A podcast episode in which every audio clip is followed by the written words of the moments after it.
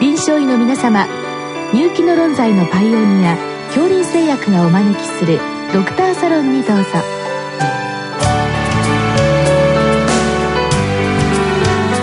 今日はお客様に順天堂大学臨床病態検査医学教授三井田隆さんをお招きしております。サロンドクターは防衛医科大学校教授池脇勝則さんです。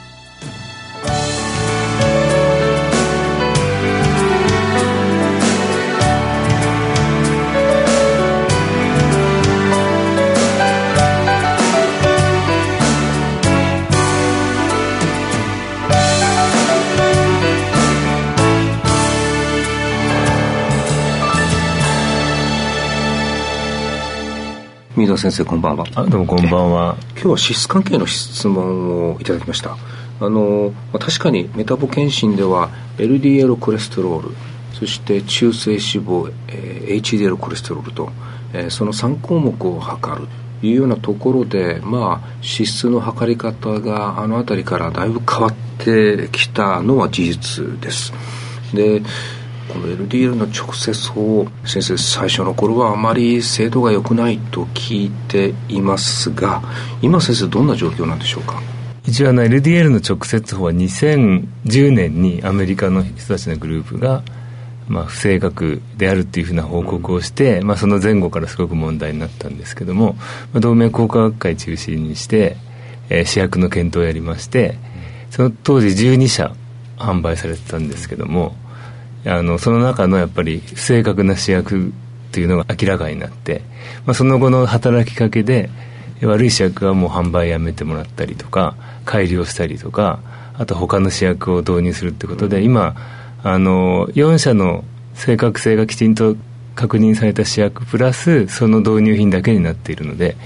日本でいきますとある程度きちんと測れてると言えると思います。うん、はい、うんまあ、じゃあ今は、まあ、どこの LDL 直接法も、まあ、まずまず、えー、制度的には問題なしということなんですね、はい、ただ多分その先生あのこの沈殿法の多分方法論的な限界だろうと思いますけれども中性脂肪高い人の場合はやっぱちょっとずれますか？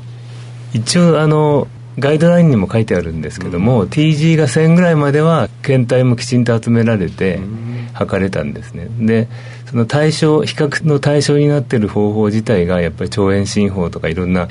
方法で測りますのでそれ以上のこう TG 結晶になるとその基準となる方法自体の正確性も怪しくなるということもあって、一応まあ TG1000 ぐらいまでの範囲で測りましょう、あと逆に低い方は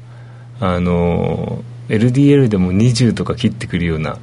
患者さんっていうのはかなり特殊な患者さんで正常の LDL と組成がだいぶ違うのでそれもおそらくうまく測れないだろうということなので、うん、ある程度のその20ぐらいから、うん、TG だったら1000ぐらいの間で測る、はい。いうふうなことをお願いしています、うん、まあ、一般的には LDL がそこまで低い人もそんなに多くないし中性脂肪1000以上もまあそんなにはいらっしゃらないので、ね、まあ、大概のはい、あの患者さん、まあ、大丈夫というふうに言ってよろしいですね、はい、あとだから特殊な患者さんとしては、消化器の先生方だと、えー、原発性の単中性の胆管炎という病気があって、はいはい、えー、高コレステロール結晶をきたす場合があります。そういう時にはきちんと測れないので、うん。もうあの LDL 直接法は使わないでいただきたいなというのがあります、あとそれからあの日本人で多い高 HDL 結晶ありますよね。そうですね。で HDL があの100ぐらいだとまあそんなで問題ないんですけど120とかあるいはもう、えー、お酒飲みの人なんかみたいに CTP 血糖症と同じになっちゃうと HDL150 とか200ぐらいになりますよね、その時も LDL の組成が変わってしまうので、うん、その時にはかなり主役ごとのばらつきが出てきます。だから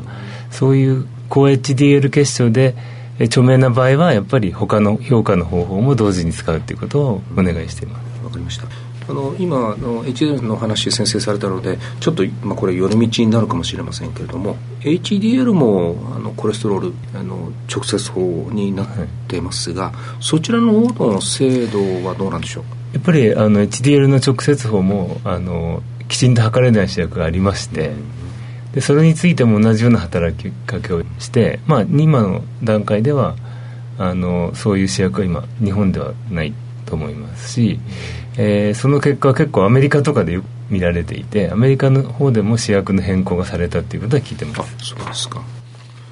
それであの今日のご質問の後半の部分は、まあ、いわゆる今のそういう LDL の直接法をもうあの、えー、測ってあとまあおそらく HDL のコレステロールというその2つをまあ測ると昔ながらの先生総コレステロールを測らない状況になってきて。確かに先生総コレステロールというのは汗としては非常に正確な汗だと聞いてますけれども。そうですね。だから先ほどの、えー、原発性単純性胆管炎のような患者さんの場合も、うん、総コレステロールはちゃんと信頼のある値が出ますので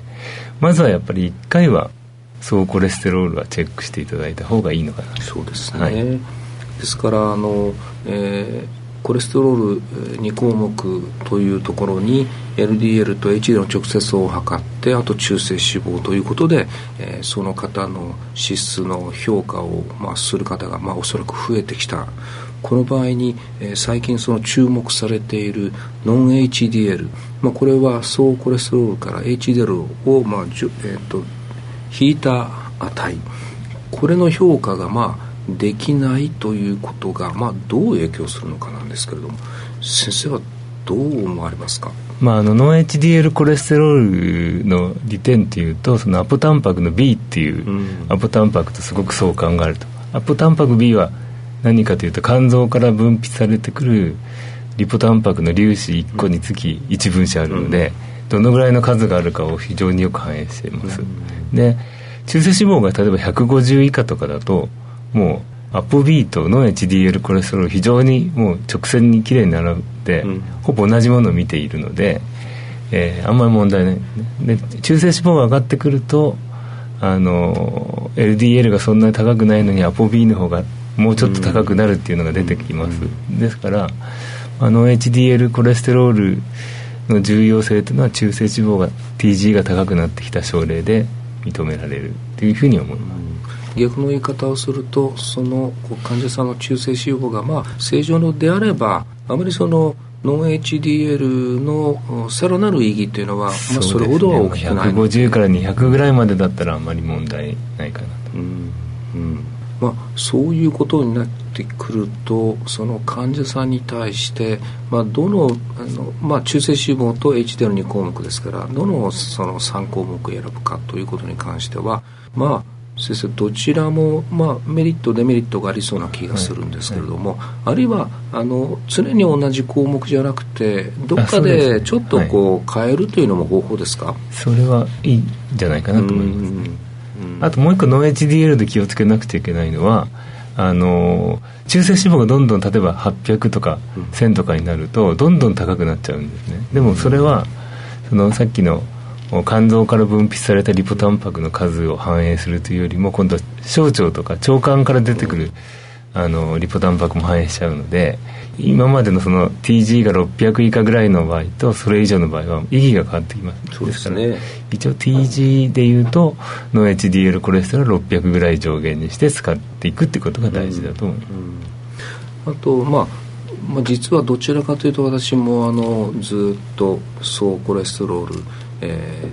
ー、中性脂肪 HDL を測ってそこからフリードワールドで LDL を計算するというのが、まあ、大体今でも私それを続けているんですけれどもそれはまあやっぱり先生条件ありますよね、はい、あの空腹であるということと、まあ、中性脂肪が、まあ、そんなに高くない、まあ、400未満でしたか。ですからあの逆に言うとその条件に当てはまらない時にはまあ、あの総コレステロールの代わりに LDL コレステロールということでもよろしいですかね。そうですね、うんまあ、そういう意味ではあのその患者さんの脂質のプロファイルによって、まあ、大体こういうパターンでいこうというのを、まあ、一つ置いておいてでも時々ちょっとこう違うパターンで、まあ、違う角度でその患者さんを評価していくと。はい、ぜひそうしていただければ。ました。まあ、なかなかこれはこっちにしろこっちがいいという結論はなかなか出にくいですね そうですね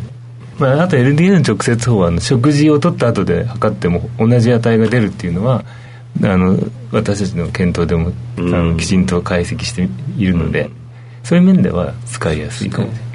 あとまあこの脂質、まあ、あのいわゆるリピッドから離れると先生脂質の,、まあ、あのプロファイルを評価するとなると特に最初にこう見るときはアポタンパクですとかあるいは電気栄養ですとか、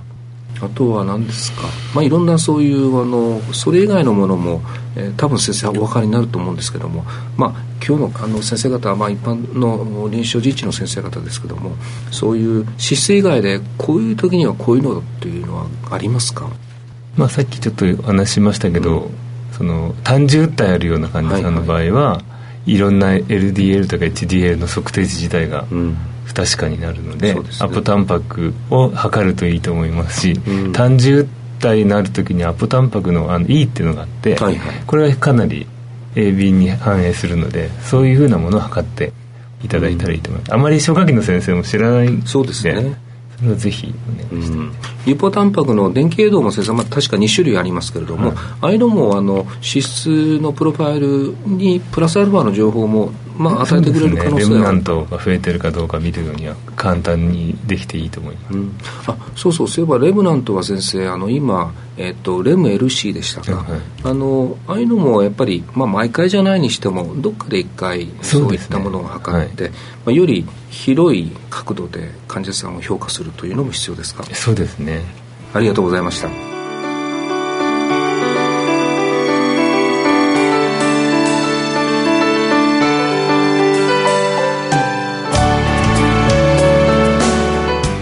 のお客様は順天堂大学臨床病態検査医学教授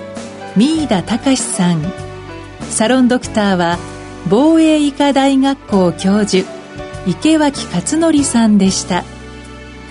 それではこれで恐林製薬がお招きしましたドクターサロンを終わります。